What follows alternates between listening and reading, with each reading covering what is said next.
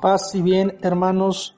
Hoy 6 de agosto la iglesia celebra la transfiguración de Jesús. Y este acontecimiento acontece después del primer anuncio de la muerte de Jesús en la cruz.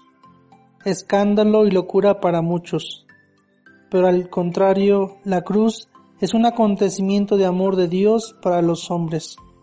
Y tanto amó Dios al hombre que le entregó a su único Hijo. O dirán los padres de la iglesia que Dios no perdonó a su Hijo por amor al hombre. Por lo tanto, no podremos configurarnos con Cristo si no morimos antes. Sería bueno en este momento preguntarnos ¿a qué debo morir el día de hoy?